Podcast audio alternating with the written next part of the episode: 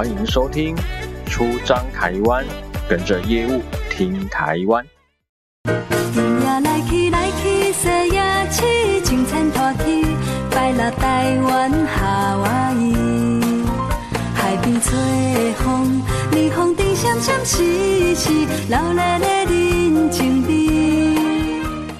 大家好，我是 Ken，相信大家都有逛过夜市。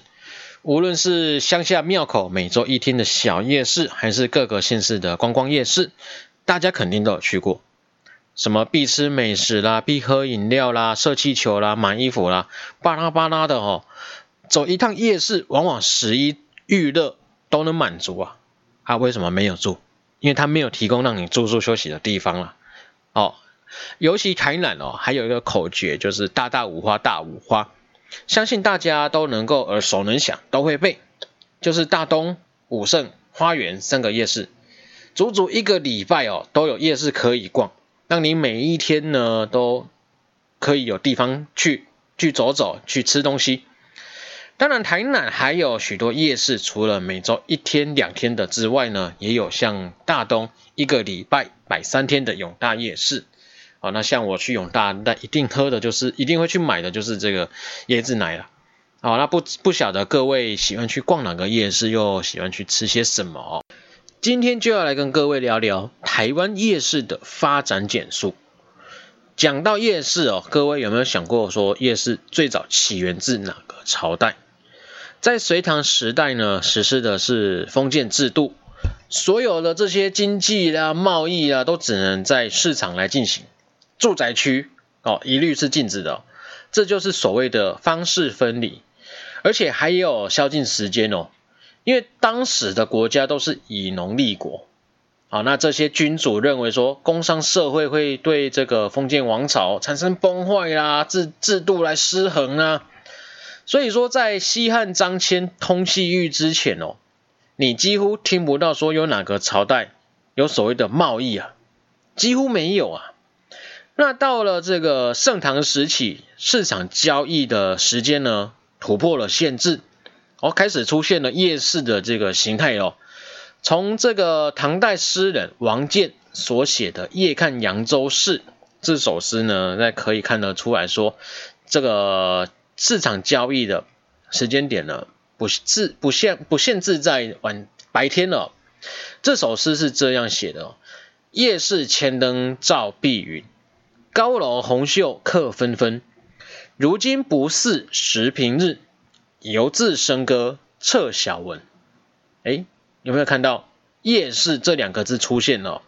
那可是呢，当时的这个营业时间呢，大概也是到晚上五六点而已哦。哦，那这个总算突破了说以前封建时期呢，这个我做生意的时间点都只限于在午时啊。的这个范围哈，这个局限。那一直到北宋年间，宋太祖赵匡胤为了改善当时的经济体系呢，又将商业的时间延长到子时啊。宋朝中期以后呢，方式制度废除之后啊，夜市的发展又更进一步突破空间的限制。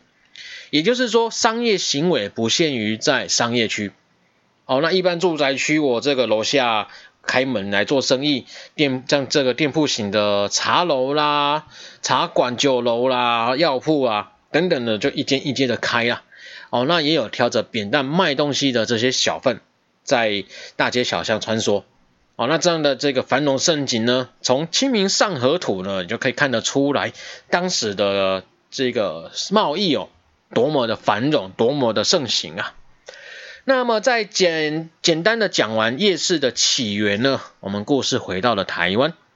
台湾的夜市的起源哦，我找了一些资料，有些人说最早的夜市是一九零八年，那是这个明治四十一年了，在旗津天后宫的庙前，有人在摆摊卖吃的，然后他是从晚上的六点卖到十二点啊。也有人说最早的夜市呢，出现在大道城的这个圆圆环夜市。哦，那就是后来的建成圆环，但不管是谁先开始的啊，夜市的形态都是卖吃的为重，也从一开始的这个流动摊贩呢，演变成到固定位置到定期市集的模式。最早的夜市哦，大多聚集在市区，因为交通方便嘛，人也多嘛。哦，像大道城啊。那另外一个呢，就是庙口。在庆典啊、庙会的时候呢，除了说会吸引看热闹的人潮之外呢，这些小吃摊贩啊，自然而然的就会聚集。那久而久之，就发展了这个市集的规模。像龙山寺附近的华西街夜市，跟基隆庙口的夜市，就是这样发展起来的。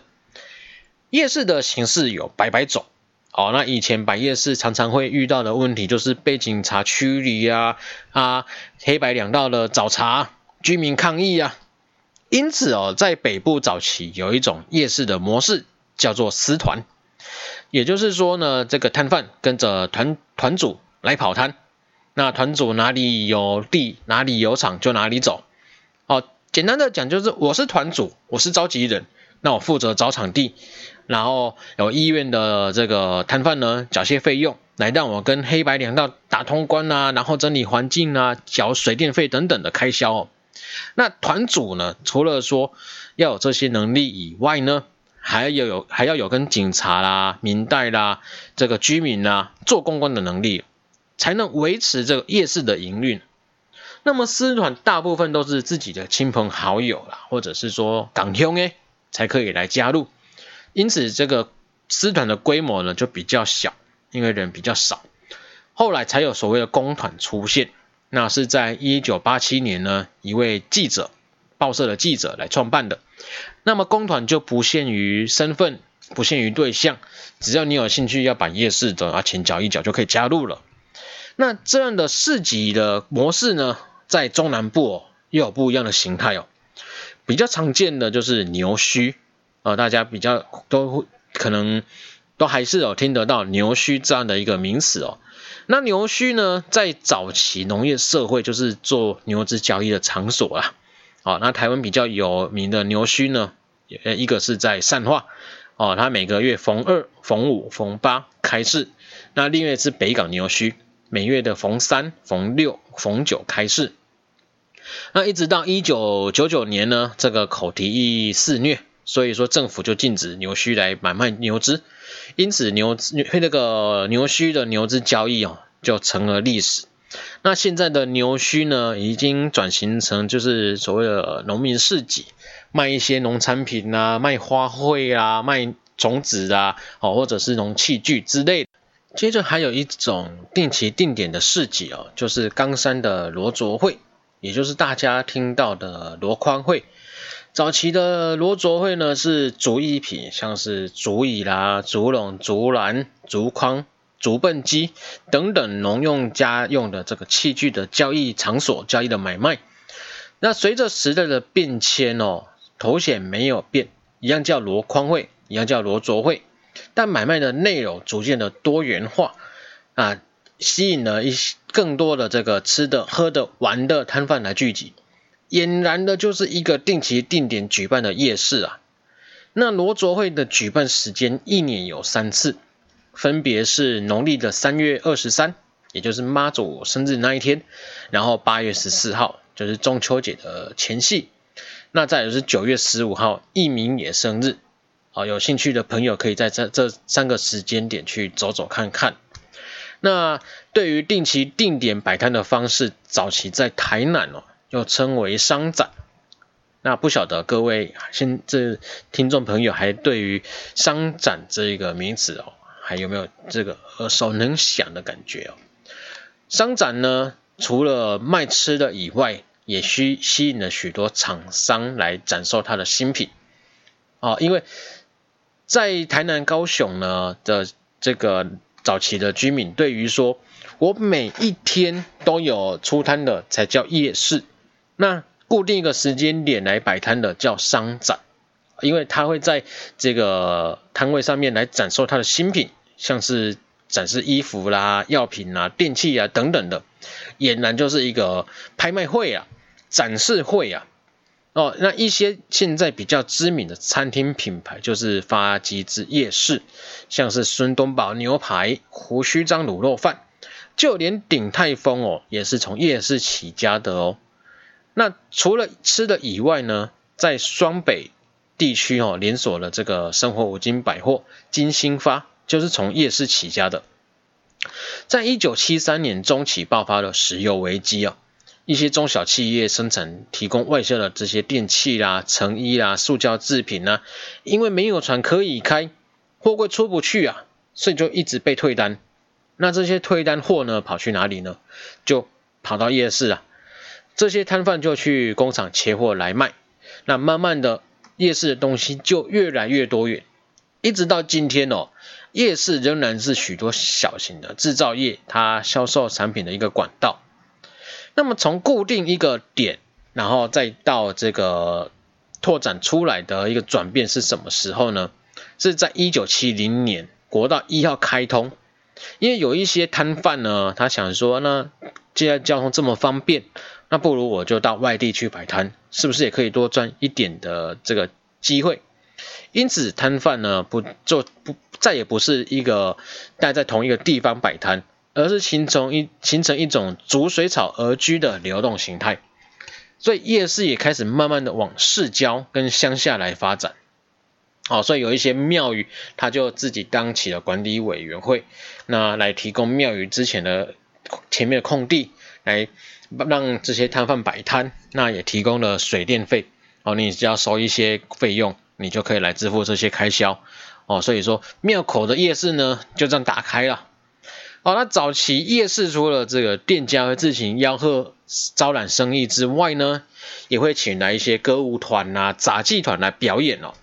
有一句话台语话就这样讲的：怕滚头没够用，就是利用各种动态的表演方式来兜售这些烧烫伤的药膏、药布等等的酸痛这个跌打损伤的药品。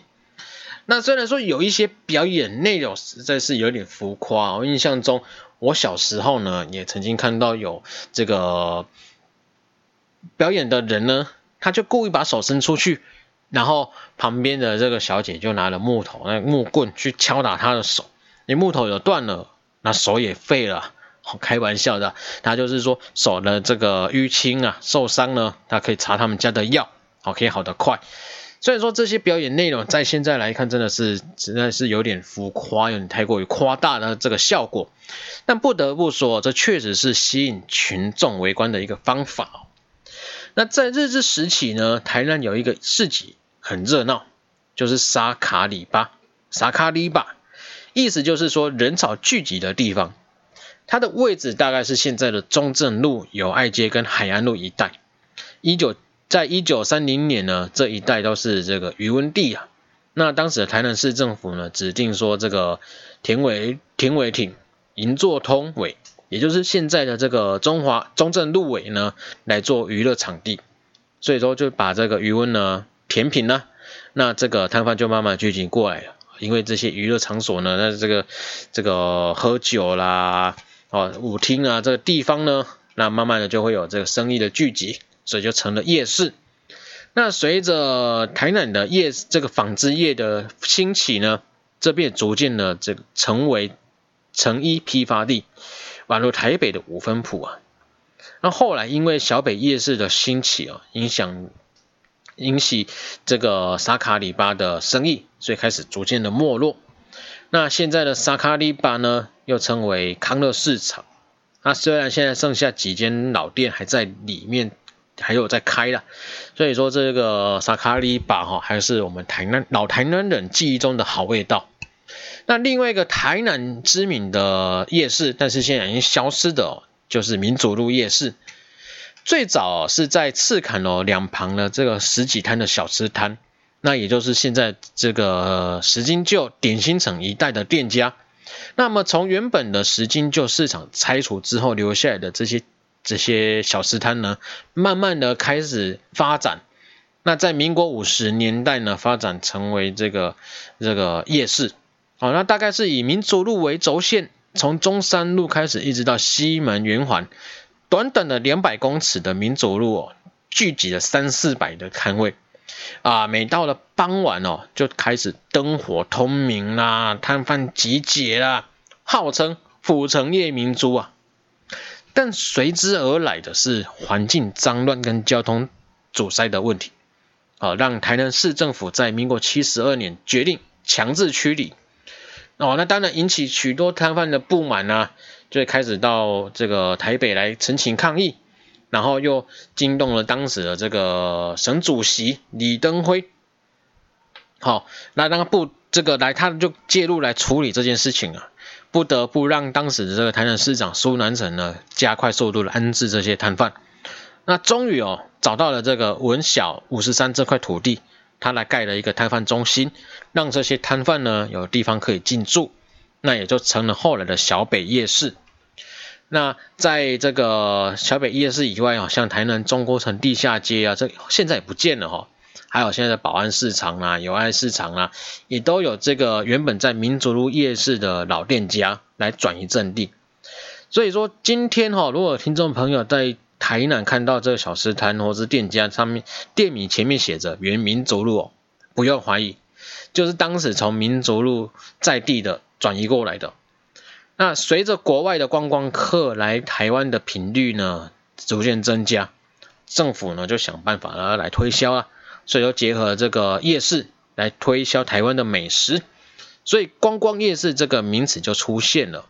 那借由观光夜市来重新规范。夜市的这个运作跟环境问题，台湾第一个观光夜市呢，就是西这个华西街夜市哦，那特有的就是以前我们大家都知道杀蛇杀蛇文化哦，那吸引了许多观光客的目光。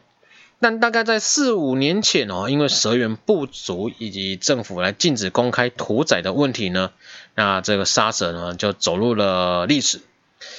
现今大多数的夜市哦，都会有管委会。来负责水电费及环境的清洁，但对于交通或者是居民投诉呢，是今天许多小型夜市所面临到的考验哦。像我家外面的这个中心里夜市，早期在外面哦，是在我家外面的大马路，但这两旁的住户越来越多，就有人去抗议说太吵了，交通很乱啊，堵住我们家的门口啊。在经历三次的搬迁之后，才在现在国小旁边来定位。但规模大不如前，那来逛的人哦，当然也更不如前了。那其实很多这个夜市在迁移之后，都会面临到这样的问题哦。像高雄的青年夜市跟义德劳工夜市，都是因为跟居民之间的纠纷，在搬离之后呢，人早就回不去了。这些问题哦，我觉得说在现在这个房子一直盖的情况之下，不只是这个空地难求啊。就连住家外面的道路哦，也很难说想摆摊就摆摊呐。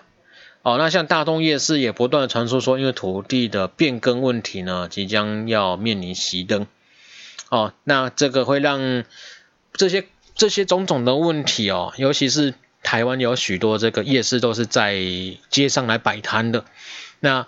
虽然说有一些经过政府的辅导，那居民之间的这个相处的问题，到底会让台湾这个百年的夜市历史呢，会怎样的一个发展？